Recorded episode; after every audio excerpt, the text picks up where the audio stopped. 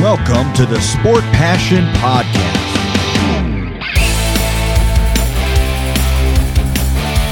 And here is your host, Lars Marendorf.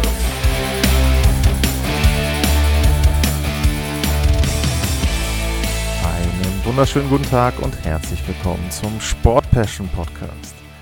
Mein persönlicher Hangover ist vorbei. In Denver und Umgebung würde ich sagen, da wird es noch den ein oder anderen geben, der ein bisschen durchhängt nach den Feierlichkeiten der Colorado Avalanche.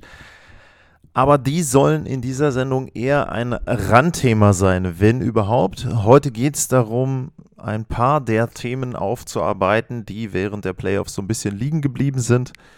Ich habe mich sehr darauf konzentriert, über die Spiele, über die Serien zu berichten. Deswegen sind dann so ein paar ja, Nachrichten drumherum, Trainerentlassungen, Trainerverpflichtungen und so weiter, auch Trades, die jetzt kommen, etwas untergegangen und heute gibt es so eine Rundumfolge, wo ich ein paar dieser Themen in der Hauptsache die Trainerfragen dort entsprechend adressiere und ich hoffe, dass ich euch da ein bisschen auf den aktuellen Stand bringe und auch so ein bisschen vielleicht teilweise die Gründe erklären kann, warum denn ein Team Trainer entlassen hat oder eben warum das Team den neuen Coach verpflichtet hat. Und wir beginnen dabei mit dem Team, was als allererstes einen neuen Trainer verpflichtet hat. Und jetzt muss ich tatsächlich mal kurz äh, sortieren, denn es gibt keine Breaking News, weil es schon gestern passiert ist, aber tatsächlich eine der beiden noch offenen Stellen, die es gab, die ist besetzt worden.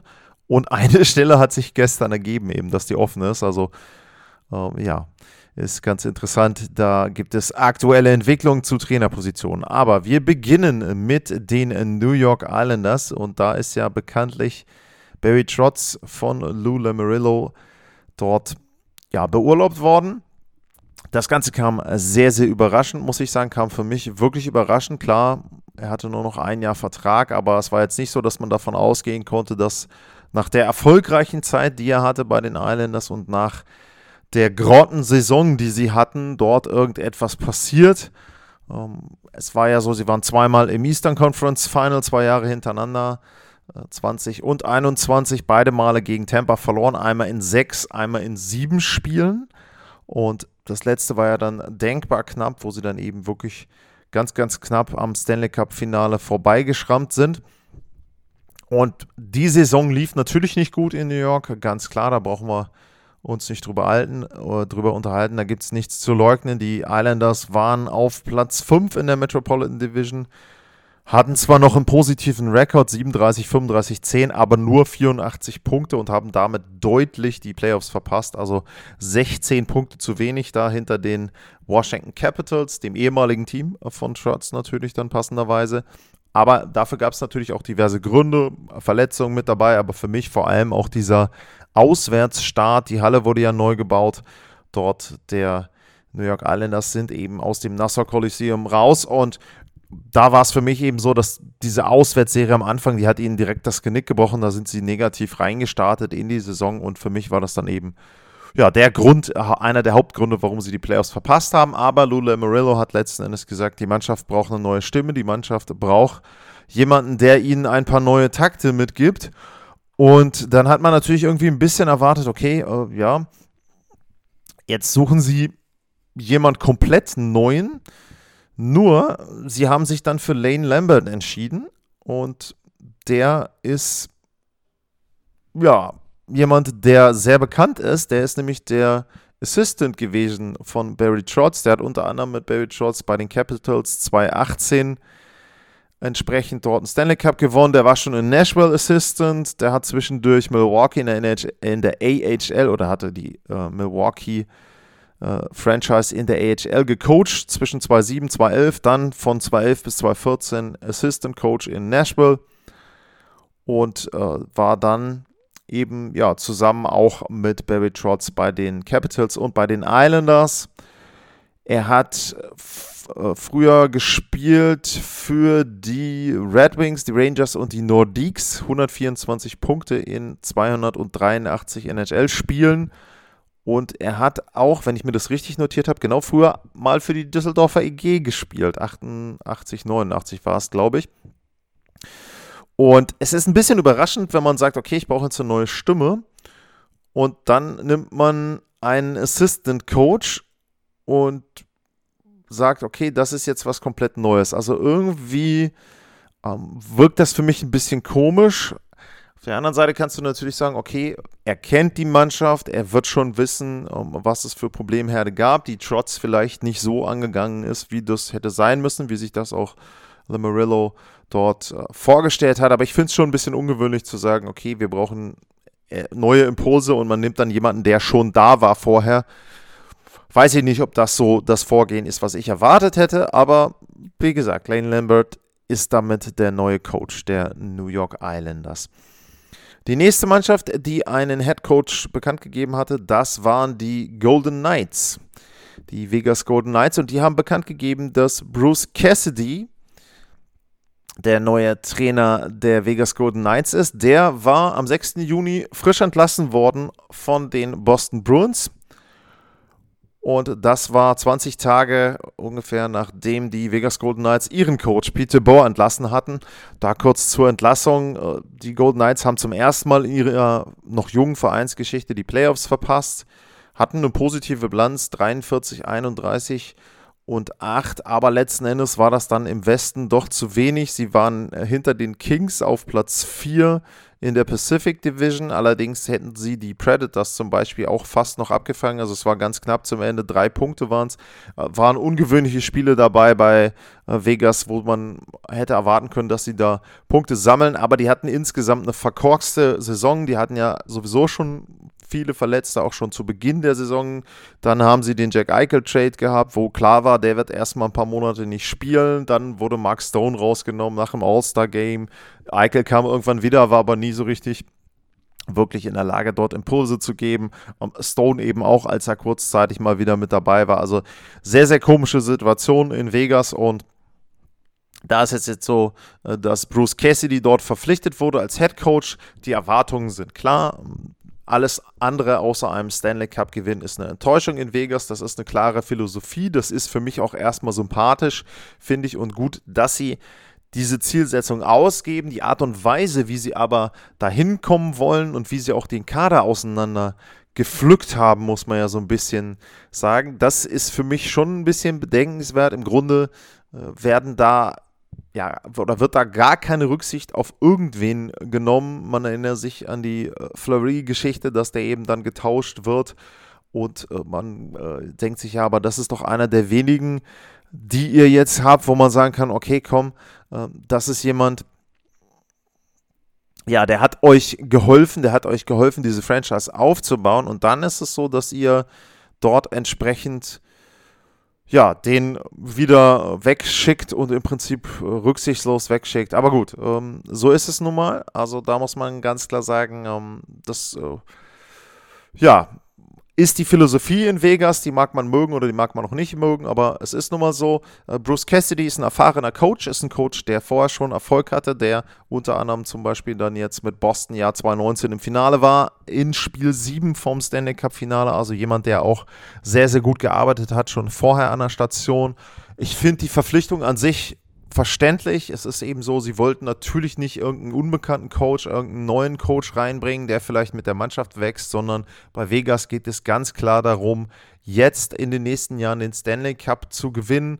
Äh, die letzte Saison sehen die eben klar als verschwendete Saison an. Also äh, da muss man schon sagen, dass sie da eben jetzt andere Zielsetzungen haben. Sie haben einen Kader, der sicherlich sehr gut besetzt ist, aber das habe ich ja auch schon des Öfteren gesagt, der Kader ist für mich top-heavy, äh, mit einem Eichel vorne, mit einem Max Stone vorne, Pacioretty, äh, William Carlson noch so ein bisschen als Überbleibsel aus der Misfit, äh, ja, aus, aus dem ersten Jahr ähm, der Golden Knights, hinten in der Defensive auch, äh, Pietrangelo ist ja mittlerweile gekommen als Free Agent. Äh, das ist sicherlich ein guter Kader, aber für mich steht immer noch das Fragezeichen dahinter, ist der Kader auch ausgeglichen und tief genug besetzt? Und da würde ich persönlich sagen, wenn man sich so die letzten Jahre anguckt, wer da den Stanley Cup gewonnen hat, dann waren das zwar Teams, die sehr, sehr gute Spieler vorne hatten, die aber auch viel Tiefe hatten. Und die sehe ich im Moment bei den Golden Knights so in der Form nicht unbedingt. Ich bin von Jack Eichel überhaupt nicht überzeugt. Der hat vorher noch nie gezeigt, dass er richtig sein Team anführen kann, dass er ein Team auch in einem tiefen Playoff-Lauf anführen kann. Klar, auch das ist richtig. Er hatte auch noch nie so talentierte Teams wie die Vegas Golden Knights. Aber trotzdem, für mich sind da immer noch ein paar Fragezeichen dahinter. Also, ja, es ist eben schon so, dass man sagen muss, äh, dass mir der Kader von Vegas nicht gefällt. Robin Lenner ist der Torhüter, für den sie sich entschieden haben das auch noch für mich so ein bisschen die Frage, ist das der richtige gewesen? Hätte man nicht Flurry doch noch die zwei, drei Jahre behalten können und mit ihm dann eher bessere Ergebnisse erzielt? Lenner war auch verletzt im letzten Jahr. Also im Grunde, man kann nicht so viel sagen über den Kader der Vegas Golden Knights, weil man erstmal abwarten muss, wie die Verletzten zurückkommen, ob die wirklich so gesund sind, dass sie dann eben entsprechend auch wieder volle Leistungsstärke dort eben ja, bringen können aufs Eis und dass sie dann der Mannschaft eben auch weiterhelfen können. Das ist sehr, sehr schwierig. Bruce Cassidy ist sicherlich ein Coach, der sehr gut auch Struktur gibt, der dem auch entspricht, was Vegas in den letzten Jahren ja so ein bisschen gespielt hat. Sehr, sehr defensiv ähm, oder defensiv gut gestanden. Vorne natürlich Spieler, die treffen können, aber es ging vor allem eben darum, eine gute Struktur hinten zu haben, viele Chancen zu verhindern, rund um den Slot herum, rund um den Torwart herum. Zum Beispiel, wenn man sich die Serie anguckt gegen Colorado dann vor äh, einem Jahr, dass sie da eben in der Lage waren, nach zwei Niederlagen dort sehr, sehr kompakt zu stehen, sehr gut auch das Tempo wegzunehmen von Colorado. Und so etwas kann man eben auch erwarten mit Bruce Cassidy als Trainer. Was man bei ihm auch erwarten kann, ist, dass er sehr, sehr fordernd ist, dass er seine Philosophie klar durchdruckt, dass er da auch nicht groß Rücksicht nimmt auf irgendwelche Spieler, speziell auch auf jüngere Spieler, was jetzt in Vegas nicht unbedingt das Problem ist, weil die sehr viele Veteranen auch haben. Die Jüngeren haben sie ja meistens alle weggetauscht. Aber das ist eben für mich auch so ein Punkt, wenn ich jetzt zum Beispiel Eichel sehe. Eichel hatte noch nie so eine Situation und jetzt einen Coach zu haben, der ihn sehr fordert. Gut, bin ich gespannt darauf, wie sich das entwickelt. Finde ich mutig, auf eine gewisse Art und Weise, aber eben sehr, sehr nachvollziehbar, was Vegas da gemacht hat. Und da muss man eben gucken, wie sie da jetzt mit Bruce Cassidy zurechtkommen. Jetzt gibt es noch einen weiteren Punkt. Vegas hat einen Trade gemacht und auch den würde ich jetzt an der Stelle dann gleich mit analysieren, weil es, glaube ich, äh, ganz gut auch ein bisschen noch mit reinpasst in die ganze Situation. Die Vegas Golden Knights haben es jetzt geschafft, endlich Evgeny Dadonov zu tauschen. Das hatten sie ja schon im letzten Jahr zur Trade Deadline versucht, ihn nach Anaheim abzugeben. Das hat nicht geklappt, weil Anaheim dann auf dieser 10-Team No-Trade-Liste stand und das war vorher nicht bekannt. Also sehr, sehr kurios äh, da eben auch und das entspricht auch so ein bisschen dem Bild der letzten Saison bei Vegas, dass das nicht geklappt hat. Jetzt hat es aber funktioniert. Sie haben ihn getauscht, Evgeny Dadonov, zu den Montreal Canadiens und dafür wechselt Shea Weber nach Vegas. Jetzt kann man sagen, boah, großartig, super Verteidiger, der nach Vegas wechselt. Problem ist nur, Weber hat die letzte Saison nicht gespielt und es sieht eher so aus, als ob er auch nie wieder NHL spielen wird, nie wieder Eishockey spielen wird. Und dementsprechend ist das eher wieder ein Salary-Move. Und der hilft den Vegas Golden Knights insoweit, sie waren zu dem Zeitpunkt ungefähr 2,7 Millionen über dem Salary Cap. Jetzt sind sie 2,86 Millionen unter dem Salary Cap. Ich will auch gerade mal auf die aktuelle Situation gucken. Im Moment, ja gut, also im Moment hier Salary Cap Space 0, weil sie eben diese Long Terms haben, aber wohl 2,6 Millionen ungefähr haben sie im Moment Platz. Die würden sie natürlich nutzen, um ihre eigenen Free Agents zu verpflichten oder Restricted Free Agents auch ähm, dann eben zu verlängern. Ähm, Keegan Kolosar ist dabei, Niklas ähm, Roy ist dabei, Matthias Janmark ist dabei, der ist auch ähm, Free Agent. Ähm, Riley Smith zum Beispiel auch ein Free Agent, den sie verpflichten müssen, wo sie einen Vertrag neu aushandeln müssen. Also das sind sicherlich die Spieler, wo sie dann das Geld, was sie jetzt eben mit dem Trade äh, von Dadonov eingespart haben, dort verwenden werden. Und Shea Weber, wie gesagt, das ganze Geld geht gleich erstmal auf Long-Term Injury Reserve.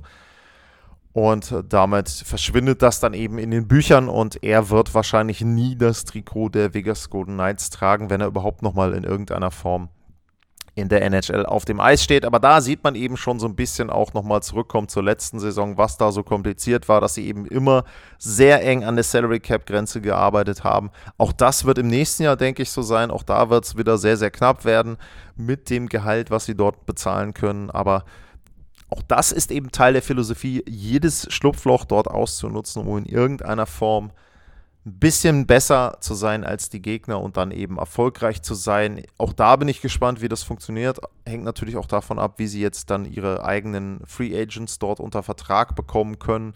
Äh, ansonsten, was Draft Picks betrifft, Erstrunden-Pick haben sie nicht in diesem Jahr. Drittrunden-Pick haben sie noch einen von den Rangers und äh, Viertrunden-Pick auch nicht. Ansonsten ein paar Picks haben sie schon noch. Ja, aber auch da eben Vegas ein Team, was sehr, sehr gut die eigenen Ressourcen einsetzt, sehr aggressiv die eigenen Ressourcen einsetzt, um das Team eben besser zu machen. Die nächste Mannschaft, die einen Trainer verpflichtet hat, das sind die Philadelphia Flyers gewesen und die haben einen alten Bekannten geholt. Die haben äh, John Tortorella geholt, der ja zwischendurch als Experte gearbeitet hat. Äh, da muss ich sagen, den hatte ich ja auch kritisiert im Laufe der letzten Saison, wie er mit der äh, Trevor Seagrass-Situation umgegangen ist, dass er da eben auch entsprechend sehr, sehr, ich sage mal, abwertend sich geäußert hat zu der Aktion, zu dem Tor, was er da aufgelegt hat. Oh, ja, wie gesagt, da hatte ich meine Meinung schon gesagt. Ich bin der Meinung, dass es der Liga gut tut und ich fand das, was Tortorella da gesagt hat, nicht so besonders gut, aber egal wie man zu ihm steht, egal wie man auch zu seinen Interviews manchmal steht, auch zu den Pressekonferenzen, die er manchmal gibt, die ja durchaus auch, sag ich mal, nicht unbedingt immer so sind, wie man sich das vielleicht dann vorstellt, auch als Journalist. Ich muss aber sagen, es hatte sich natürlich auch in den letzten Jahren gebessert. Und was man immer wieder hört aus Spielerkreisen ist, dass er jemand ist, der sehr, sehr beliebt ist bei seinen Spielern, der sehr gut ankommt bei seinen Spielern, der eben dann auch ja, zwar viel fordert von den Spielern, aber der eben auch jemand ist, wo man sagen kann, er, ja, er schützt seine Spieler auch. Die Spieler wissen, woran sie bei ihm sind. Also er ist eben jemand, der da entsprechend auch dem entspricht, was er von den Spielern selber verlangt. Also das finde ich schon sehr, sehr gut. Und äh, die einzige Frage, die sich für mich so ein bisschen stellt, ist, ist er zum jetzigen Zeitpunkt der Philadelphia Flyers der richtige Coach? Und da ist natürlich immer so ein bisschen die Frage, wie schätzt denn das Management die Flyers ein und wie würde ich die Flyers einschätzen? Und für mich wirkt es so, als ob das Management denkt, dass die Flyers in irgendeiner Form mit einem besseren Coach und vielleicht auch mit andre, etwas anderer Spielweise doch in der Lage sind, sehr erfolgreich zu sein. Und da muss ich persönlich sagen, das entspricht nicht meiner Einschätzung des Kaders der Philadelphia Flyers. Wenn ich mir den Kader angucke, dann sind da sicherlich gute Spieler mit dabei. Aber das ist jetzt kein Kader, wo, wo ich persönlich sagen würde, der gehört, wenn es gut läuft, zum erweiterten Favoritenkreis. Also, äh, wenn ich vorne gucke, äh, Kevin Hayes, James Van Riemsdyk, äh, Cam Atkinson, ähm, Travis Konechny, das sind alles gute Spieler. Aber das ist jetzt nicht für mich die oberste Klasse der NHL und auch in der Verteidigung ist es so, ähm, Ivan Provorov ist sicherlich auch ein guter Verteidiger, wenn er gesund ist. Brian Ellis auch ein wirklich guter Verteidiger. Nur Fragezeichen hinter Ellis steht natürlich, ist er gesund? Ähm, das ist der eine Punkt. Ähm, gilt übrigens auch für Sean Couturier, äh, der ja eben auch damit reinfällt in die Verletztenliste im Moment. Aber ähm, was mich halt auch ein bisschen, oder wo ich mir auch die Fragen stelle, ist, selbst wenn die gesund sind, äh, sind das wirklich Topspieler in der NHL und der Kader insgesamt auch. Ähm, Carter Hart ist ein junger Torhüter, aber auch da sehr, sehr wechselhafte Leistungen von äh, sehr, sehr gut bis grottenschlecht. Und das ist für mich eben so ein Punkt. Ich glaube, dass die Flyers sich selber ein bisschen überschätzen. Ich weiß auch nicht, wie die Situation mit Claude Giroux jetzt ist, ob er dann vielleicht zurückkommt oder nicht. Das gab es ja auch zwischendurch das Gerücht. Sie haben aktuell ungefähr 5 Millionen an Salary Cap, die Flyers. Damit wirst du, wenn Giroux nicht zurückkommt, sicherlich keinen Ersatz kriegen, der so gut ist, wie Claude Giroux eben aktuell noch sein kann. Ansonsten haben sie auch ein paar Free Agents, Restricted Free Agents, wo sie dann eben entsprechend neue Spieler holen müssen. Ich glaube aber nicht, dass sie mit dem Kader dann in diesen Kreis der, sage ich mal, erweiterten Favoriten mit reinstoßen werden. Playoffs sind sicherlich möglich, ja. Ähm, äh, John Tortorella wird vielleicht auch eher so einen Stil spielen, der vielleicht den Fans eher gefällt, der in Philly eher ankommt. Bisschen härter vielleicht, ein bisschen kompakter, defensiver auch etwas, aber wie gesagt, der ganze Kader ist jetzt für mich nicht so, dass ich sage, zu diesem Zeitpunkt hätte es da unbedingt John Tortorella gebraucht. Ähm, da wäre mir vielleicht eine etwas realistischere Einschätzung lieber gewesen. Ich weiß aber jetzt auch nicht, wie das zum Beispiel finanziell aussieht, dass man in Philly vielleicht sagt, komm, ähm, wenn wir in die Playoffs kommen und vielleicht zwei, drei Heimspiele haben, ist das für uns wichtiger, als dass wir dann irgendwie einen tiefen Lauf haben. Und wir wollen jetzt nicht wieder in Rebuild gehen und hoffen, dass wir mit den Spielern, die wir jetzt haben, doch dann ein bisschen was reißen können. Ich finde es im Moment jedenfalls eine Fehlbesetzung, John Tortorella, zu dem Zeitpunkt, aber trotzdem bin ich natürlich auch da gespannt, wie sich das Ganze entwickelt und ob er da dann doch besser reinpasst, als ich das gedacht habe. Die nächste Mannschaft, die einen neuen Coach hat, das sind die Dallas Stars. Dort ist es der ehemalige Coach der Vegas Golden Knights geworden. Also man sieht auch schon ein bisschen so dieses Trainerkarussell, das rotiert so ein bisschen. Und in diesem Fall eben dann der ehemalige Golden Knight, jetzt bei den Dallas Stars. Und die Dallas Stars sind eine Mannschaft, die haben im letzten Jahr die Playoffs verpasst.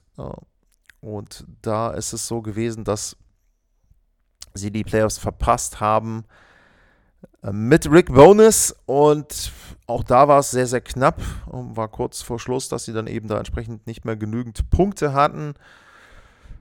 Ja, Peter Border zurückzuholen, mm, ich würde sagen, er passt von seinem System her gut rein. Also er ist jemand, der auch einen defensiveren Stil spielen lässt, der defensiv sehr ähm, auch gut versucht, eben Chancen vorm Tor zu verhindern. Auch da wieder, ich meine, der Blick zurück an Vegas hatten wir ja eben, ähm, dass er eben versucht, dort Schüsse auch wegzunehmen, direkt vorm Tor. Das ist etwas, was Vegas ja auch, sage ich mal, zu den gesunden Zeiten gut gelungen ist. Er hat die Golden Knights auch relativ weit geführt in den Playoffs, aber eben nicht so weit, wie man sich das in Vegas vorgestellt hat. Und ansonsten ist es natürlich so, Vegas ist ein Team gewesen, was einen sehr nervigen Stil gespielt hat, für ich, finde ich, zum Zuschauen. Ich meine, ihr habt das gehört in den Vorschauen und auch in den Bewertungen der Spiele der Serie zwischen den Flames und den Stars, dass mir da der Stil insgesamt der Serie nicht gefallen hat. Und das war ja in der Hauptsache der Stil, den Dallas spielen wollte. Also die haben ja dann eben versucht, da Oettinger hinten ja, als sozusagen als, als Joker zu haben und dann entsprechend ansonsten die Chancen möglichst zu limitieren und dann irgendwie versuchen, die Dinge 1-0 oder 2-1 zu gewinnen, so ungefähr die Spiele. Das war ja aus Sicht der Stars auch verständlich, aber wie gesagt, zum Anschauen finde ich das äh, eher zum Abgewöhnen, sage ich jetzt mal. Das ist kein Eishockey, was ich sehr, sehr gerne sehe.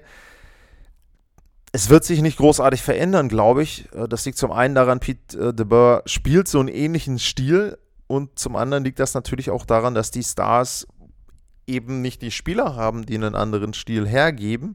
Das muss man ja auch ganz klar sagen, wenn man dann eben sieht, Tyler Sagan, Jamie Benn am besten Zeiten hinter sich, Joe Pawelski hat gut gespielt, aber ist mittlerweile auch 37. Ähm, was man eben sagen muss, ist, sie haben sicherlich ein paar jüngere Spieler, ähm, Rupi Hins, äh, Gurianov vielleicht äh, zu nennen, Kiwi Ranta mit dabei. Vorne, wenn du hinten auch guckst, Miro Heiskanen, ähm, sicherlich auch jüngere Spieler, wo man sagen kann, okay, die haben einen etwas anderen Stil vielleicht. Die haben auch gezeigt, dass sie die Altstars ein bisschen ablösen können. Ähm, sie haben das, oder das Ganze wird immer noch ergänzt, zum Beispiel hinten durch einen Ryan Suter. Ein Fragezeichen steht natürlich hinten hinter John Klingberg, der ist Unrestricted Free Agent. Da sieht es eher so aus, als ob sie den gehen lassen müssen. Sie haben vergleichsweise viel Geld, 18,5 Millionen, aber wie gesagt, wenn du dann eben guckst, sie haben ja auch einige Free Agents, auch wieder Jason Robertson, Restricted Free Agent, wo du sicherlich einen neuen Vertrag dort aushandeln musst. Okay, Michael Raffel, weiß ich jetzt nicht, ob der Österreicher da auf der Prioritätenliste in Dallas ganz weit oben steht, aber ich sag mal, mit einem vernünftigen Vertrag wäre sicherlich jemand, der ihnen auch noch weiterhilft. Äh, Radulov weiß ich nicht. Uh, Namestnikov, das ist auch noch ein uh, Unrestricted Free Agent. Andrei Sekera neben uh, Klingberg, der zweite Verteidiger. Der ist aber auch schon 36, Sekera. Also weiß ich nicht ob sie den dann noch halten müssen, ein Riesenvorteil sicherlich gegenüber vielleicht dann auch Vegas ist, dass du äh, mit äh, Attinger hinten jemanden hast, der sehr jung ist, der auch einen neuen Vertrag braucht übrigens, wo wir schon bei Verträgen sind. Also einiges von dem Geld, was sie zur Verfügung haben, wird auch ohne John Klingberg schon für die Restricted oder Unrestricted Free Agents draufgehen. Also so viel bleibt dann da auch nicht übrig. Aber mit Oettinger haben sie eben wirklich einen super Torhüter, der auch, sage ich jetzt mal, langfristig dort die Nummer 1 sein kann. Das ist vielleicht ein Unterschied zu Vegas, wo hinter Lenner für mich immer noch ein paar Fragezeichen stehen. Das ist sicherlich gut für Peterborough, aber ja, auch da muss ich halt sagen, ich habe auch schon Artikel gesehen, wo dann so ein bisschen, ja, und es geht jetzt darum, den Stanley Cup irgendwann zu gewinnen. Ich denke, man sollte das schon realistisch einschätzen. Klar, die Dallas Stars waren 2020 im Stanley Cup-Finale, nur das war eine Bubble-Saison und das war eine Saison, wo andere sehr, sehr viel Verletzte haben äh, gehabt haben, also Colorado da nochmal oder Vegas auch im, im Conference Final dann ich würde jetzt nicht sagen, weil die Stars 2020 im Stanley Cup-Finale waren, brauchen sie jetzt nur einen Trainer, der so ein paar Stellschrauben dreht und vielleicht ein oder zwei andere Spieler und dann sind sie wieder ein Titelkandidat. Die waren für mich 2020 kein Titelkandidat und sie sind es jetzt auch nicht. Sie sind eine Mannschaft, die sicherlich in die Playoffs kommen kann. Ich würde sie, wenn man jetzt zum Beispiel den Blick zurück auf die Flyers äh, im Osten äh, nochmal drehen, dann würde ich sagen, die Stars äh, schätze ich schon eine Nummer höher ein, aber trotzdem mehr als ein Playoff-Team und vielleicht dann mal eine Runde gewinnen sehe ich dann nicht. Und ähm, ja, ansonsten weiß ich halt nicht. Peter Bohr, ich finde es okay, weil er vom Stil her gut reinpasst als Trainer, weil er da jetzt nicht so viel verändern muss zu dem, was sein Vorgänger gemacht hat. Und ja, er ist in Vegas mit seinen Stars da auch ganz gut zurechtgekommen. Also glaube ich, dass ihm das in Dallas auch ganz gut gelingen wird. Aber wie gesagt, das ist jetzt auch keine Verpflichtung, wo ich sage, das kann jetzt aber die Liga richtig umkrempeln und die Stars zusammen mit Peter Bohr werden dafür richtig Aufsehen sorgen. Also das glaube ich nicht. Nächstes Team, was einen neuen Coach hat. Und da muss ich schon sagen, da kann man dann eher dazu kommen, dass dieser Trainer vielleicht dann dafür sorgen kann, dass seine Mannschaft deutlich besser wird, auch wenn das zumindest in der regulären Saison schwierig wird. Es geht um die Florida Panthers und die haben Paul Maurice verpflichtet. Und Paul Maurice war ja in Winnipeg zurückgetreten, weil er da auch der Meinung war, so ähnlich wie Lamarillo das bei Barry Trotz war, bei den New York Islanders, war Paul Maurice selber überzeugt davon, dass die Winnipeg Jets irgendwie eine andere Stimme brauchen, jemand anderen, der ihnen etwas erzählt. Er sagte, er kann es nicht mehr, er kann der Mannschaft nichts mehr vermitteln, er kann die nicht mehr so aufrütteln, wie es vielleicht notwendig wäre, um da bessere Leistung rauszukitzeln und deswegen ist er zurückgetreten. Aber er hat jetzt dann doch relativ schnell einen neuen Verein gefunden und ich finde, dass das eben eine Verpflichtung ist, die gut passt. Warum passt die gut? Vielleicht erstmal zu den Gründen, warum denn die Florida Panthers einen neuen Coach brauchen. Denn wenn man da sich die Bilanz anguckt, sie waren das beste Team der Vorrunde, da kann man ja doch schon davon ausgehen. Zudem waren sie auch das beste Offensivteam der Vorrunde mit unzähligen Comebacks, mit vier, fünf Toren zurückgelegen und Spiele noch gewonnen und so weiter. Warum wechseln die den Trainer? Jetzt muss man aber sagen, dass Andrew Burnett ja gar nicht der eigentliche Chefcoach war, sondern das war Joel Quenwell. Der wurde wegen der Missbrauchsgeschichte und der Art und Weise, wie er das dann auch als Head Coach verantwortet hatte in Chicago. Ja, sage ich jetzt mal von Gary Batman zum Rücktritt, ich will nicht sagen genötigt, aber ihm wurde der Rücktritt nahegelegt, so würde ich es mal ausdrücken. Ist für mich auch okay gewesen und jetzt ist es dann so, dass äh, Brunette die Position übernommen hat. Er hat das auch gut gemacht, finde ich, für jemanden, der jetzt da gar nicht primär als Head Coach eingestellt war. Reguläre Saison sehr, sehr gut gespielt. Erste Runde in Playoffs gegen die Capitals schon so ein bisschen Probleme gehabt, hat man schon gesehen, woran es hapert etwas, weil in den Playoffs es dann doch nicht so einfach ist, Tore zu schießen, weil es dann doch nicht so ist, dass man mit nur Offensive dort Spiele gewinnt. Und letzten Endes wurde er dann richtig, richtig outgecoacht von John Cooper in der zweiten Runde. Der Sweep für die Tampa Bay Lightning und das war schon sehr, sehr deutlich und ich finde schon, dass man da dann eben verstehen kann, dass dann die Panthers sagen, okay, ähm, war ganz nett, dass du hier den Interim-Coach gegeben hast und das war auch gut, was du gemacht hast, aber wir haben gesehen, in den Playoffs reicht es noch nicht. Du bist jetzt nicht derjenige, der uns da ja, einen Schritt weiterbringen wird. Deswegen würden wir jetzt einen neuen Coach suchen und da sind sie eben bei Paul Maurice gelandet. Und wie gesagt, der war ja vorher in Winnipeg, der hat die Jets zum Beispiel ins Western Conference Final geführt vor ein paar Jahren. Also auch da eben jemand, der schon gute Arbeit geleistet hat. Hatte allerdings eben jetzt auch die letzten Jahre in Winnipeg so ein paar Probleme.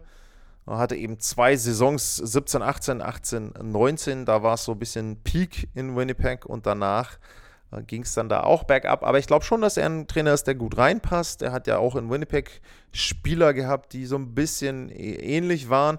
Er hat in Winnipeg zum Schluss glaube ich, die letzten Jahre ein bisschen das Problem gehabt, dass seit Dustin Bufflin nicht mehr da war, die Verteidigung nicht so gut war und nicht so involviert war, auch in den Spielaufbau, wie das moderne NHL-Teams installiert haben. Also wenn man dann eben an, an Teams denkt, die gut von hinten aufbauen, da waren die Winnipeg Jets nicht mit dabei. Aber wenn man sich jetzt anguckt, was er für einen Kader hat, also wie der Kader der Florida Panthers aussieht, mit einem äh, Aaron Eckblatt, mit Mackenzie Wieger, äh, dann ist es schon so, dass da wahrscheinlich diese Art Spielaufbau von hinten, Spiel einleiten durch die Defensive wesentlich besser funktionieren wird als in Winnipeg. Und wenn das Problem schon mal allein durch die Spieler so ein bisschen eliminiert ist, dann glaube ich schon, dass Paul Maurice jemand sein kann, der die Panthers einen Schritt weiter bringt das heißt für mich aber auch noch nicht, dass er jetzt derjenige ist, wo man sagen kann, okay, das ist jetzt der Coach, der sie zum Stanley Cup bringt.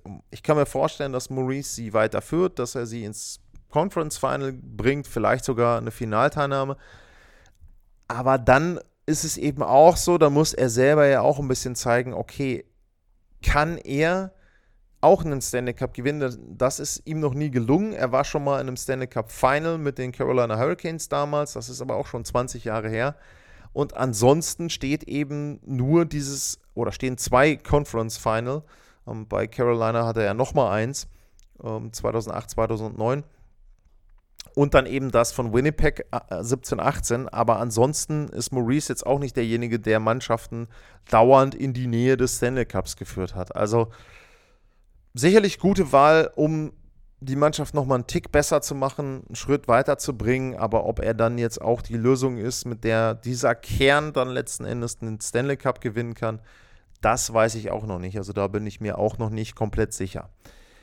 Dann die nächste Mannschaft, die einen neuen Trainer brauchte, das waren die Chicago Blackhawks. Und die Chicago Blackhawks die sind fündig geworden bei den Montreal Canadiens. Und zwar haben die äh, Luke Richardson, den Assistant Coach der Montreal Canadiens, verpflichtet. Und äh, Richardson, der hat für sechs NHL-Teams gespielt, hat 1417 Spiele gemacht. Also da muss man schon mal sagen, Respekt, 1400 Spiele, das ist nicht wenig.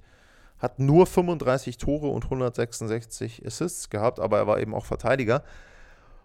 Und wow, muss ich halt schon sagen, jemand, der sehr, sehr viel Erfahrung in der NHL hat. Er war jetzt eben in den letzten Jahren bei Montreal im Coaching-Staff. Der hat äh, Dominique Ducharme auch mal vertreten für, ich glaube, insgesamt sechs Spiele. Und das waren auch die Spiele, mit denen die Canadiens dann die Finalteilnahme klar gemacht haben, 2021. Ähm, da fehlte Ducharme wegen einer Covid-Infektion.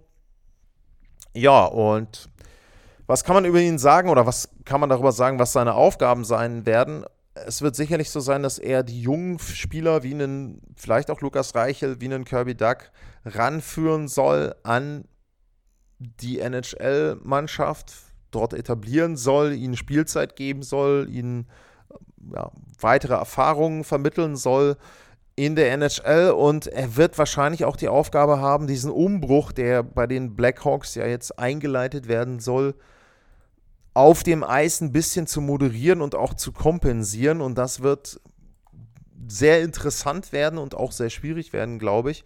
Ähm, die Blackhawks haben jetzt schon 20 Millionen an äh, Salary Cap Space, aber sie wollen ja auch noch ein paar Tauschgeschäfte machen. Und unter anderem gibt es das Gerücht, dass sie Alex de Brinket tauschen wollen, ihren besten Torjäger. Der ist noch Restricted Free Agent. Hat noch ein Jahr Vertrag und da ist es schon so, es überrascht so ein bisschen, weil der auch erst 24 ist und man könnte jetzt vielleicht davon ausgehen, wenn man den unter Vertrag nehmen kann für 6, 7, 8 Jahre, der könnte dann Teil dieses Umbruchs sein und vielleicht dann derjenige sein, der vorangehen kann. Auf der anderen Seite ist natürlich die Frage, er ist Restricted Free Agent und ich weiß halt nicht, ob du mit 24 dann sagst, jo, ich tue mir jetzt mal 4, 5 Jahre Rebuild an. Das ist natürlich auch immer so eine Frage.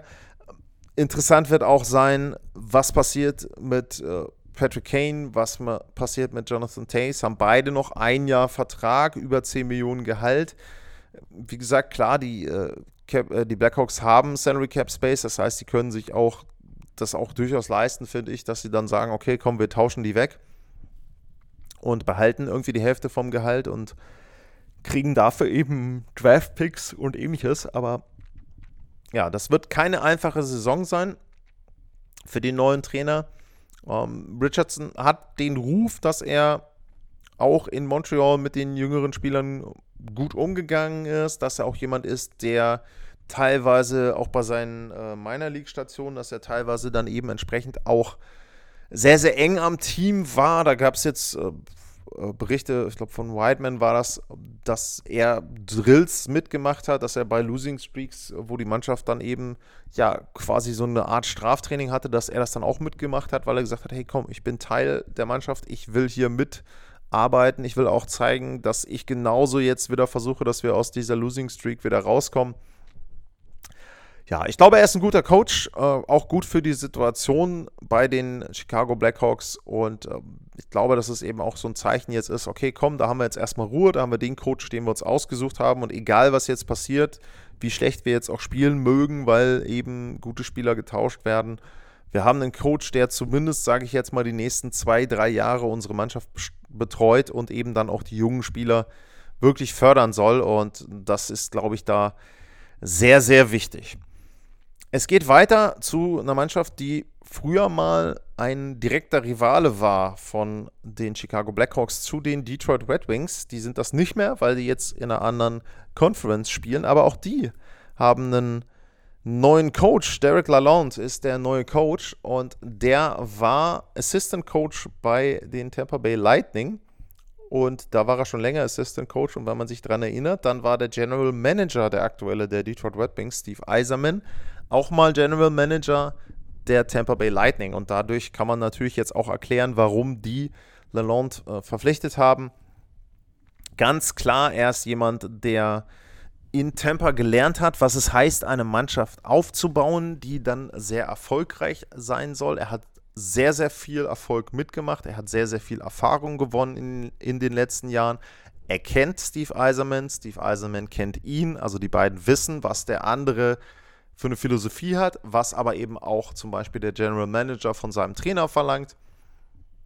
Und ich glaube, dass er ein guter Coach ist für die Detroit Red Wings, dass er da gut reinpasst. Jemand, der eben jetzt auch sozusagen seinen ersten Head Coaching Job bekommt in der NHL und das eben bei einer Mannschaft, die ja vielleicht noch nicht ganz so weit ist, dass sie in die Playoffs einziehen kann, die aber schon ich glaube, kurz davor ist und die einen sehr, sehr guten jungen Kern natürlich schon hat mit äh, Moritz Seider, mit Lucas Raymond, um die beiden mal gleich als erstes zu nennen, aber eben auch noch mit ein paar anderen jüngeren Spielern. Und da wird es jetzt natürlich darauf ankommen, um, zu gucken, wie bauen sie jetzt diesen Kader weiter, wie bauen sie den Kader um. Sie haben sehr, sehr viele Spieler, die im letzten Vertragsjahr sind, also Dylan Larkin, ähm, Tyler Bertuzzi, äh, Pius Suter, Oscar Sandquist. Ähm, also das sind alles Spieler, die jetzt nur noch ein Jahr Vertrag haben, die sich so ein bisschen beweisen müssen.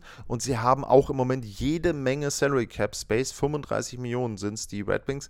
Aber da muss man natürlich auch im Hinterkopf behalten, was machst du zum Beispiel mit einem Dylan Larkin, dass du dann sagst, okay, komm, der kriegt einen neuen Vertrag, dann musst du aber schon ich sage jetzt mal 8 bis 9 Millionen pro Jahr einrechnen. Das heißt also, du kannst von diesem Salary Cap Space schon mal einen kleinen Brocken wieder äh, mit runterziehen. Dann auf dem Torhüter, auf der Torhüterposition ist es so, dass nur ähm, Nedeljkovic im Moment derjenige ist, der einen Vertrag hat. Thomas Greis auch ohne Vertrag. Also auch da ist es eben so, Man muss erstmal gucken, wie entwickelt sich das mit den Verträgen, mit dem Kader. Sie werden sicherlich nicht komplett hinterher sein, hinter Free Agents. Ähm, das glaube ich nicht. Aber ich glaube schon, dass Steve Eiserman das Team an der einen oder anderen Stelle sinnvoll ergänzen wird, sinnvoll verstärken wird, der Mannschaft ein bisschen mehr Tiefe geben wird, auch was die Forwards betrifft. Vielleicht auch nochmal einen Veteranen auf der Verteidigerposition mit dazu zum Moritz Seider, dass man noch jemanden hat, der da dann auch irgendwo noch mit äh, Seider zusammen dann eben vielleicht ein erstes Verteidigerpaar äh, dort eben bilden kann. Ja, das wird auch eine sehr, sehr spannende Sommerpause, glaube ich, für die Red Wings, aber eben auch ein, eine sehr, sehr spannende Saison und dann eben auch auf den Coach bezogen, äh, wie kann Richardson da eben die Mannschaft weiterentwickeln, was wohl klar ist, auch wenn man sich die Stimmen anhörte, auch die Pressekonferenz von Steve Eiserman, dass er natürlich nicht in den ersten zwei Jahren irgendwelche großen Erfolge feiern muss. Playoffs wären wahrscheinlich schön, sind aber nicht Priorität Nummer eins, sondern da geht es um Entwicklung der Spieler, Ranführen der jungen Spieler, auch weiterer junger Spieler. Und dann irgendwann in zwei, drei Jahren, dann geht es darum, okay, komm, jetzt wollen wir aber mal die Playoffs erreichen, jetzt wollen wir vielleicht irgendwann mal Heimrecht dann so in vier, fünf Jahren. Und dann haben wir wieder eine Mannschaft, die dann hoffentlich aus Sicht der Red Wings-Fans auch wieder über einen größeren Zeitraum um den Stanley Cup mitspielen kann. Aber das ist eben noch Zukunftsmusik. Mit Lalonde haben sie jemanden fürs Hier und Jetzt und für die nächsten zwei, drei, vier Jahre und dann wird Bilanz gezogen und dann wird eben geguckt, okay, ist dieser Coach auch dann noch der Coach für den nächsten Schritt, den wir gehen wollen? Wie gesagt, Steve Eiserman hat in Tampa gesehen, wie man ein Team aufbaut, das langfristig sehr erfolgreich ist und der wird keine überhasteten Transaktionen machen, sondern da eben auch sehr strukturiert und sehr geduldig die Detroit Red Wings neu aufbauen. Die nächste Mannschaft, die einen Coach brauchte, und da war es ja so, dass wir Bruce Cassidy schon besprochen hatten bei den Vegas Golden Knights, das sind die Boston Bruins. Und die Boston Bruins haben sich Jim Montgomery gesucht als neuen Head Coach. Jim Montgomery war zuletzt Assistant Coach für die St. Louis Blues und der war vorher Cheftrainer bei den Dallas Stars von 2018 bis 2020 und da war es dann so, dass er von den Stars entlassen wurde und da war es wohl so, er hat Alkoholprobleme gehabt und es gab wohl einen Vorfall, man weiß bis heute nicht, was es da genau gab, was da genau passiert ist, ist ja auch nicht wichtig, sondern es gab einen Vorfall und nach dem Vorfall hat man sich kurz zusammengesetzt und dann war es eben auch so, dass Montgomery dann auch gesagt hat, okay, ähm, das passt hier nicht und im Moment in der aktuellen Situation brauche ich Hilfe, die hat er sich gesucht und das hat anscheinend auch wirklich gut funktioniert und er war dann jetzt ab 2020 bis 2022 bei den St. Louis Blues Assistant Coach und ist jetzt eben ein neuer Trainer in der NHL, beziehungsweise mal wieder Head Coach in der NHL und er ist jetzt bei den Boston Bruins. Ähm, Montgomery, nur zur Info, hat 14 Jahre NHL und AHL gespielt und er hat für die Blues gespielt, für die Canadiens, für die Flyers, die Sharks und eben die Dallas Stars, wo er dann auch am Ende Cheftrainer war. Und was man eben sagen muss, äh, er ist so ein bisschen ein anderer Typ und das Gegenteil von Bruce Cassidy. Ich habe ja auch bei Vegas gesagt, Bruce Cassidy ist jemand, der wohl sehr, sehr fordernd ist, der eine sehr strikte und harte Philosophie hat, der auch nicht unbedingt jemand ist, der groß Kompromisse sucht. Und Cassidy, äh, Cassidy nicht, sondern Montgomery scheint jemand zu sein, der eher ein Players Coach ist, der eher vielleicht auch versucht, jüngere Spieler mit einzubinden, der das auch gemacht hat. Also wenn man sich eben anguckt bei den Dallas Stars auch die Entwicklung, welche jüngeren Spieler da dann in den letzten Jahren mit reingekommen sind, ein bisschen was davon hat äh, Montgomery auch entsprechend mit eingeleitet. Und bei den Bruins wird er ja zwei Aufgaben haben. Also äh, zum einen hat er die Aufgabe, mit äh, Patrice Bergeron zu reden und zu gucken, ob der noch weiterspielen möchte. Idealerweise ja. Und den kann er dann als Veteran nehmen, der den jüngeren Spielern ja dann entsprechend ein bisschen was beibringt und die abholt.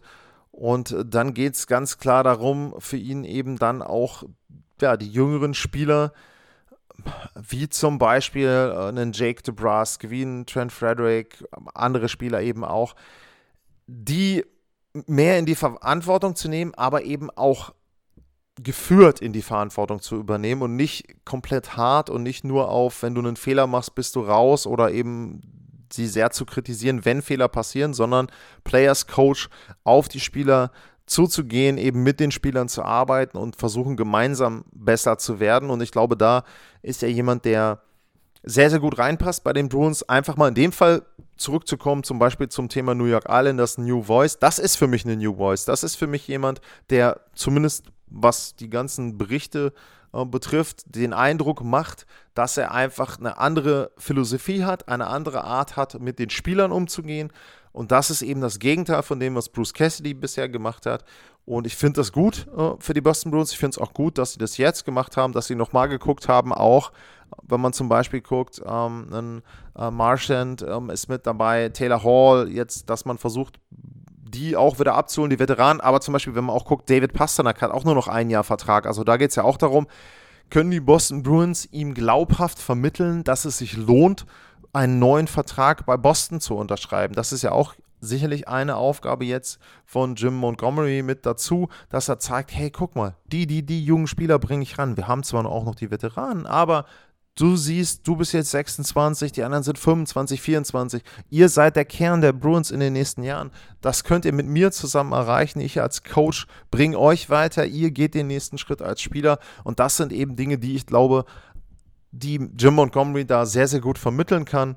Finde ich eine gute Verpflichtung für die Bruins. Ich war ein bisschen überrascht bei Cassidy, aber jetzt, wo Jim Montgomery da steht, äh, finde ich, das macht Sinn. Die Nummer ist rund für mich bei den Boston Bruins und da bin ich auch freue ich mich wirklich auf die neue Saison. Ich meine, man hört das auch so ein bisschen raus, selbst bei den Teams, wo ich jetzt gesagt habe, vielleicht passt der Coach nicht. Ich finde es einfach unfassbar interessant, sich dann anzuschauen, wie sich das entwickelt. Denn wir reden hier äh, wirklich darüber, dass ein Großteil der Liga eben neue Coaches ausgetauscht hat. Also zehn Teams haben neue Coaches. Ich weiß nicht, ob noch ein paar Folgen werden. Ich glaube eher nicht. Aber tatsächlich zehn Teams werden dann neue Coaches haben zu Beginn der Saison. Und das finde ich schon extrem interessant, wenn ein Drittel der Teams dann ein Drittel der Mannschaften eben jemand Neuen hinter der Bande haben. Also da eben entsprechend, ähm, ja, sehr, sehr unruhige Zeiten vielleicht so ein bisschen, aber eben dann für mich auch immer aufregend, weil da einfach neue Entwicklungen stattfinden können von den Teams und Mannschaften dann auch vielleicht einen ganz anderen Weg gehen, als sie im letzten Jahr noch den Eindruck machten und so ein neuer Trainer Montgomery kann ja in Boston da auch wirklich Gutes bewegen, finde ich. Und dann geht es weiter und dann gibt es noch eine ganz, ganz aktuelle Trainerverpflichtung. Die Winnipeg Jets, die hatten auch keinen Trainer mehr. Paul Maurice war da ja zurückgetreten. Dann gab es eben zwischendrin noch einen Interim-Coach mit Lowry. Und jetzt ist es so, dass die Winnipeg Jets anscheinend ihren Trainer gefunden haben. Und da bin ich persönlich überrascht. Es ist Rick Bonus geworden, der ehemalige Cheftrainer der Dallas Stars. Auch da wieder dieses Trainerkarussell er gleich aus Dallas dann jetzt nach Winnipeg, aber er war garantiert nicht die erste Wahl in Winnipeg. Die erste Wahl war Barry Trotz, aber Barry Trotz hat gesagt, er möchte erstmal ein Jahr aussetzen. Und jetzt haben sich die Winnipeg Jets für Rick Bonus entschieden. Und ja, da muss ich sagen, ich bin überrascht. Ich weiß auch nicht, ob das so der richtige Coach ist. Ich weiß auch nicht, wie da die Vertragssituation gestaltet ist, ob er jetzt irgendwie nur einen Einjahresvertrag kriegt oder zwei Jahre oder eins plus eins oder wie auch immer. Er ist nicht unbedingt der Coach, der mir eingefallen wäre für die Winnipeg Jets. Und er hat keine einfache Aufgabe, denn Winnipeg wirkte unter Paul Maurice so ein bisschen so, dass sie vielleicht ein bisschen müde waren, wirklich vom Trainer. Aber Richtung Saisonende entwickelte sich das eher in Richtung Chaos, wenn man sich auch zum Beispiel angehört hat, wie dann die Aussagen waren bei den Interviews vor der Sommerpause. Paul Stastny hat da von fehlendem Respekt oder wir müssen uns gegenseitig respektieren gesprochen. Andere Spieler, zum Beispiel Pierre-Luc Dubois, der hat äh, oder ein Mark Scheifele, die haben sich nicht so geäußert, dass sie jetzt lange noch in Winnipeg bleiben wollen. Äh, Dubois ist ja auch Restricted Free Agent. Also da stehen sehr, sehr viele Fragezeichen auch hinter den Spielern insgesamt.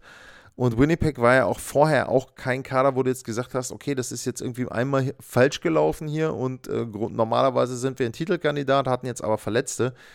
Eher nicht, sondern es war eher so, dass die Entwicklung sich abgezeichnet hat in, in den letzten Jahren.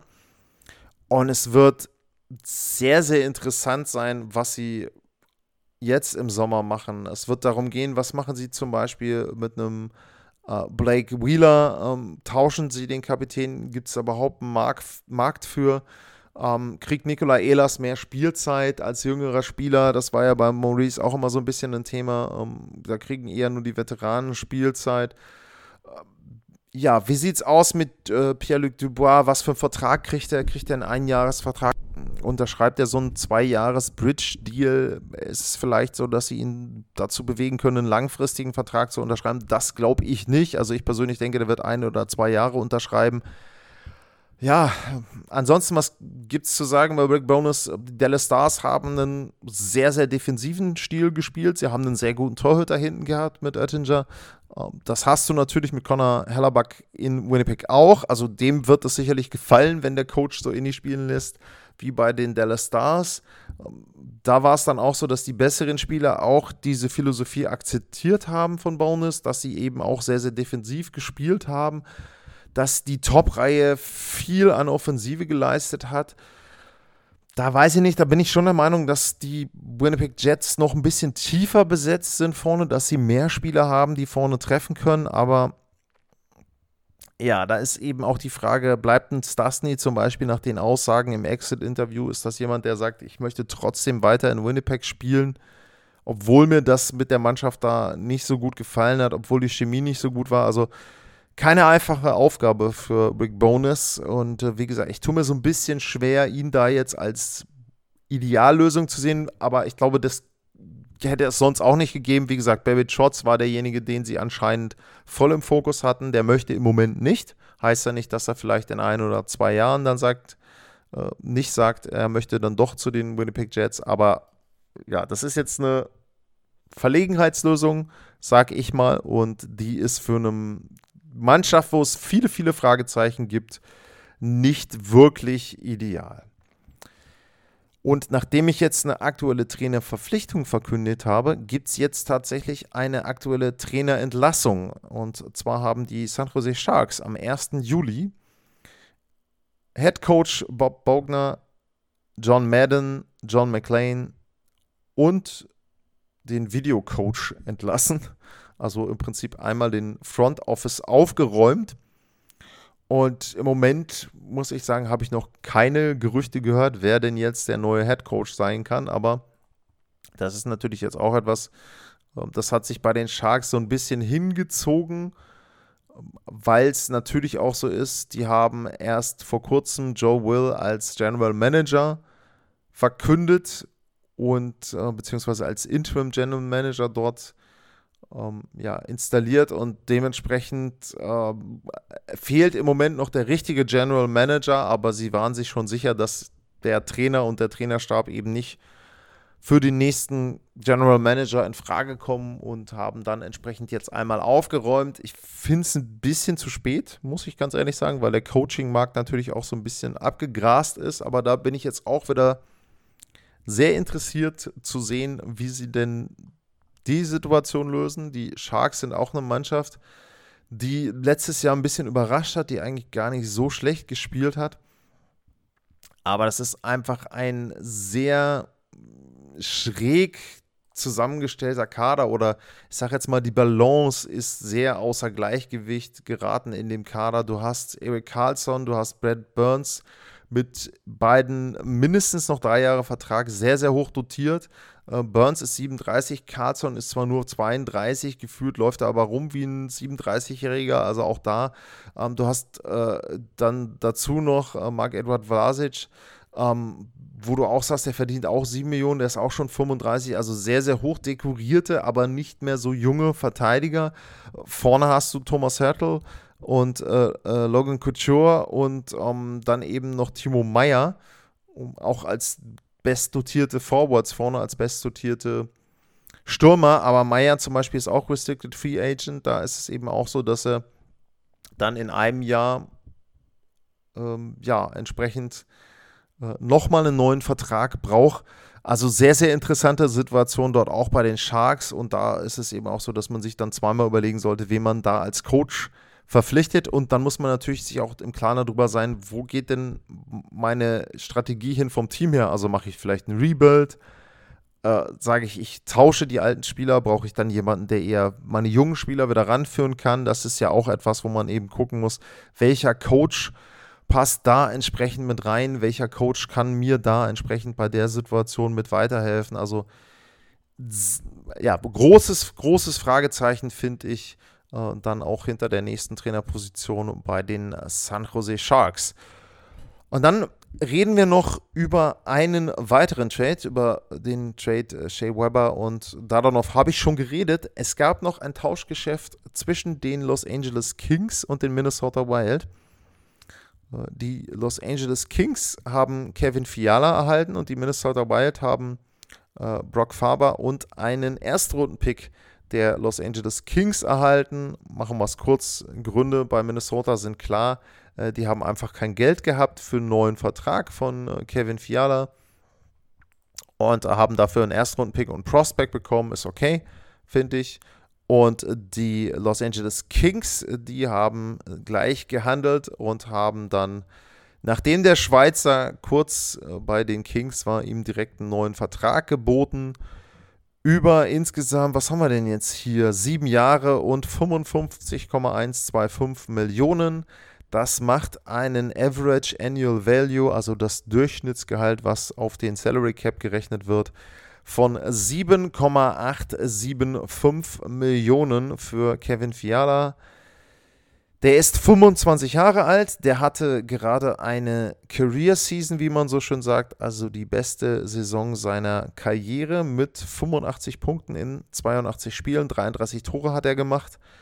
Das war schon ein ziemlicher Sprung. Also Bestwert vorher waren einmal 54 Punkte, wobei das in einer verkürzten Saison 1920 war. Also auch da hätte er schon mal in Richtung 70 Punkte sicherlich geschielt. Vielleicht auch in Richtung 30 Tore. Also die Entwicklung insgesamt ist jetzt nicht nur eine Entwicklung von einem Jahr, sondern schon, sage ich mal, zwei, drei Jahre festzustellen, dass Fiala da eine Entwicklung hatte und eben entsprechend auch dort dann die Leistung abgeliefert hat. Er passt für mich gut rein zu den Los Angeles Kings. Er ist jemand, der eben auch noch relativ jung ist mit 25, der Teil sein kann des Neuaufbaus der Kings. Die haben ja ein paar Veteranen noch mit Kopitar äh, vorne mit dabei. Aber sie haben eben auch schon zum Beispiel einen Philip Deneau, der so, sage ich mal, so vielleicht so, so, so ein Bindeglied zwischen den ganz Jungen und den verbleibenden Stars bei den Kings ist. Und dann haben sie eben zum Beispiel den Quinton Byfield als Center. Und wenn der irgendwann eine Chemie entwickelt mit Kevin Fiala, dann ist das natürlich sehr, sehr gut. Äh, Fiala sowieso, also wenn du halt siehst, Kopitar ähm, als Center, Deneau als Center, Byfield als Center, die drei. Und wenn du dann eben jemanden hast, der links und rechts spielen kann, Fiala, dann ist das, glaube ich, schon eine gute Verpflichtung. 7,8, 7,5 ist im ersten Moment habe ich gesagt, oh, es ist irgendwie eine Million zu hoch, aber es ist tatsächlich der Marktpreis. Also wenn man sich dann auch anguckt, ähm, wenn man sich dann anguckt, wie auch die, die Verträge sind, also äh, vergleichbare Verträge wie der, den ähm, Fiala jetzt unterschrieben hat, dann äh, taucht hier zum Beispiel auf der, der Vertrag von äh, Brady Kitschak, der 8,2 Millionen pro Jahr hat. Ähm, Svechnikov taucht hier auf, dass der Vertrag eben auch mit 7,75 dort genau mit reinpasst. Der ist ein bisschen jünger gewesen, Kaczak auch, aber trotzdem, es ist nun mal der marktübliche Preis bei Fiala und die Kings haben Platz gehabt unterm Salary Cap, haben immer noch Platz unterm Salary Cap und konnten sich das Ganze eben leisten und ähm, ja, auch mit äh, zum Beispiel Adrian Campy äh, zusammen, ob er jetzt mit dem in der Reihe spielt oder eben dann äh, das verteilt wird. Der ist auch 25, also auch da das Alter passt gut. Ich finde es gut, ich finde es ein gutes Tauschgeschäft für die Kings. Ich finde es auch ein gutes Tauschgeschäft für Minnesota, bevor du so einen Spieler verlierst für nichts. Erstrundpicken ähm, und dann ein Prospect dazu finde ich okay. Und bei den Kings, wie gesagt, finde ich, passt Fiala gut mit rein. Und ja, macht sie da eine Nummer tiefer und eben dann entsprechend einen Flügelspieler, den du mit einem der guten Center zusammen einsetzen kannst. Also das ist wirklich, glaube ich, eine gute Situation, gutes Gehalt, gute Dauer auch. Äh, ist auch jemand, den du dann eben mit 25 erstmal für ein paar Jahre festmachst. Sieben Jahre, also ja, insgesamt finde ich das ganze Geschäft, wenn man jetzt sowohl den Trade als auch den Vertrag betrachtet, für mich rund und macht für alle Beteiligten, finde ich, Sinn. Ist nicht extrem hoch. Ist nicht zu wenig Geld aus Sicht von Fiala. Also ja, finde ich schon gut, was die Teams da gemacht haben. Ja, das war der große Rundumblick. Erstmal mit ein paar Themen rund um die NHL, vor allem natürlich die Trainerfragen. Und wenn ihr weitere Fragen habt, wenn ihr weitere Ideen habt für Themen, auch jetzt für die Sommerpause, gerne melden at lars-mar, info at sportpassion.de.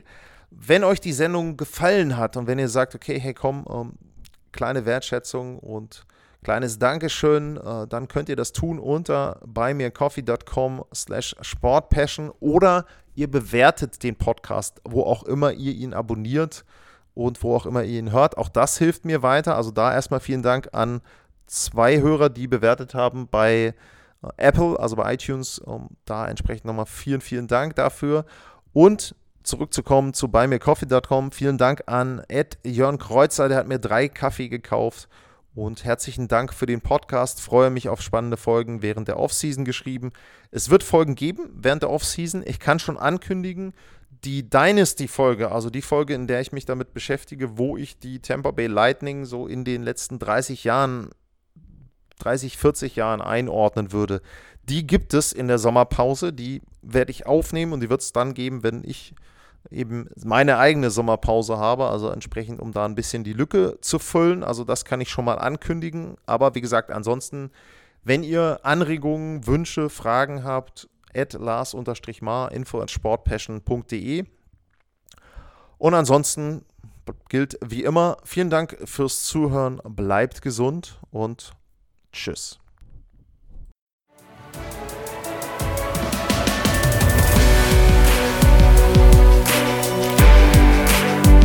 Sportliche Grüße. Das war's, euer Lars.